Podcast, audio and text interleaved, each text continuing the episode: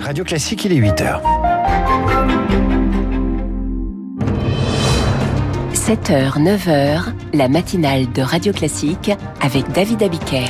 Et avec Virginie Fulpin pour les informations. Un an de lutte pour la liberté en Iran, c'est le premier anniversaire de la mort de Masha Amini. Et si c'était la fin du cauchemar de la bronchiolite, la première campagne d'immunisation des nourrissons démarre aujourd'hui. Et puis sauvons nos édifices religieux. Emmanuel Macron va annoncer des mesures pour aider les petites communes à restaurer leurs églises. Et justement à ce propos, les leçons de la laïcité, les leçons de laïcité de la France insoumise à Emmanuel Macron, ce sera le sujet de l'éditorial de Guillaume Tabar à 8h10 et puis à 8h15, Adrien Goetz, historien d'art, écrivain et membre de l'Institut, sera l'invité de la matinale à la veille des journées européennes du patrimoine. La lutte continue en Iran un an après la mort de Maha, Masha pardon, Amini. son voile était euh, mal ajusté et Masha Amini en est morte sous les coups de la police des mœurs iraniennes. C'était le 16 septembre 2022. Elle n'avait que 22 ans et sa mort a déclenché un soulèvement sans précédent des Iraniennes, de plus en plus nombreuses à oser s'afficher tête nue, un geste pratiqué jusque-là par un nombre restreint de femmes. Marc Tédé a rencontré l'une de ces pionnières, désormais réfugiées politiques en France. Cheveux courts, robe serrée qui s'arrête au-dessus du genou, bras nus et sans voile, loin de l'Iran, Charoré Mermoudi peut s'habiller comme elle l'entend. Cette femme de 39 ans a quitté son pays en 2019 après plusieurs années à sortir tête nue dans les rues de Téhéran et à enfreindre les règles imposées aux femmes par le régime des Mollahs au prix de nombreuses interpellations par la police des mœurs. La première fois qu'ils m'ont arrêté et humilié, quand je suis rentrée chez moi le lendemain, j'ai pris une décision. Jusque-là, ne pas porter de voile était un choix personnel. Dès lors, c'est devenu un combat. En 2016, l'une de ces arrestations sera particulièrement brutale. Une fois, la police des mœurs m'a arrêté pour la couleur rouge de mon manteau. Ils m'ont tapé à coups de poing, jeté dans une camionnette et m'ont emmené pour un interrogatoire.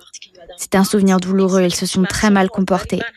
Il y a un an, Macha est morte, moi aussi j'aurais pu mourir, mais j'ai eu beaucoup de chance et je parle aujourd'hui pour elle et pour toutes les femmes qui veulent une vie normale. Et quand on lui demande si elle attend la chute du régime iranien, non, répond Charoré, je ne l'attends pas, je me bats pour ça. Un afflux de demandeurs d'asile en l'espace de quelques jours à Lampedusa. 7000 personnes ont débarqué sur l'île italienne mardi et mercredi. Les autorités italiennes sont débordées, la Croix-Rouge aussi. Le centre d'accueil de Lampedusa ne compte que 400 places. Francesca Basile est responsable migration à la Croix-Rouge italienne. Uh, uh, C'est vraiment inhabituel de recevoir autant de personnes, donc ça a été un défi parce qu'on a dû prendre en charge énormément de migrants en détresse d'un coup. Ça n'a pas été facile de distribuer des repas et de l'eau à tout le monde. Mercredi soir, on a distribué 7000 repas. On n'est pas encore en mesure de prédire la suite des événements. On a encore eu de nouvelles arrivées jeudi, mais dans des proportions bien moindres. On revient vers une situation d'accueil un peu plus gérable. Uh, number, but in any case, we are getting more and more to as a reception situation that is more manageable. En France, Gérald Darmanin, le ministre de l'Intérieur, a convoqué une réunion aujourd'hui sur cette crise migratoire de Lampedusa. Éric Dupont-Moretti passera devant la Cour de justice de la République en novembre. C'est inédit pour un ministre de la Justice en exercice. Rendez-vous le 7 novembre. Éric Dupont-Moretti est soupçonné d'avoir usé de ses fonctions de ministre pour régler quelques comptes avec des magistrats qu'il côtoyait quand il était avocat. La bronchiolite, maladie tant redoutée par les parents chaque hiver, elle provoque des insuffisances respiratoires chez des centaines de bébés de moins d'un an. Mais c'est peut-être fini. La première campagne d'immunisation contre la bronchiolite commence aujourd'hui. Le vaccin Befortus peut s'injecter dès la naissance et permet d'immuniser l'enfant pendant au moins six mois. Rémi Fister. Befortus n'est pas un vaccin à proprement parler, ce sont des anticorps que l'on injecte en une dose unique.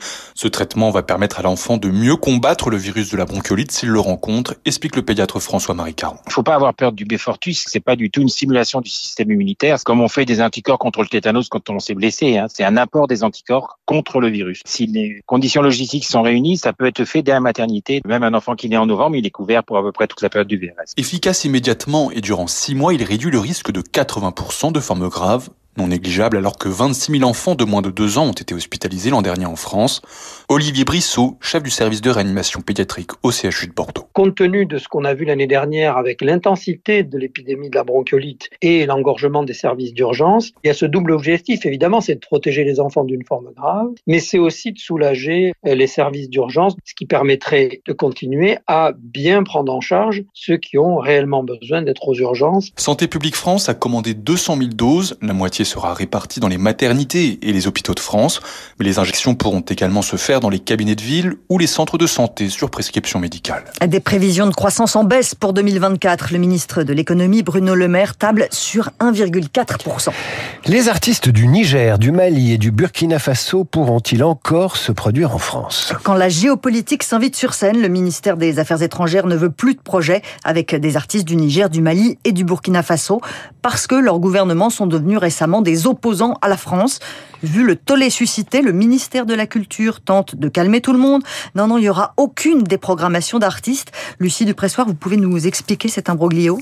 Il faut remonter au 7 août pour comprendre. La France, pour des raisons de sécurité dans ses ambassades, suspend la délivrance de visas au Niger, au Mali et au Burkina Faso. Le Quai d'Orsay en avertit tous les ministères, mais celui de la culture aurait surinterprété le message selon une source aux affaires étrangères.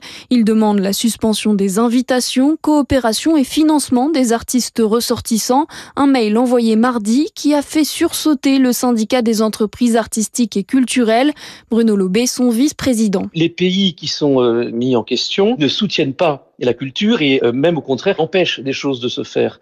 Donc nous, qui sommes quand même des partenaires privilégiés des artistes de ces pays-là, on arrive en soutien pour leur euh, permettre en tout cas d'exercer leur art. Donc évidemment, on va complètement euh, à l'encontre de la philosophie de la France sur ces questions-ci. Hier en fin de journée, le ministère de la Culture rétropédale.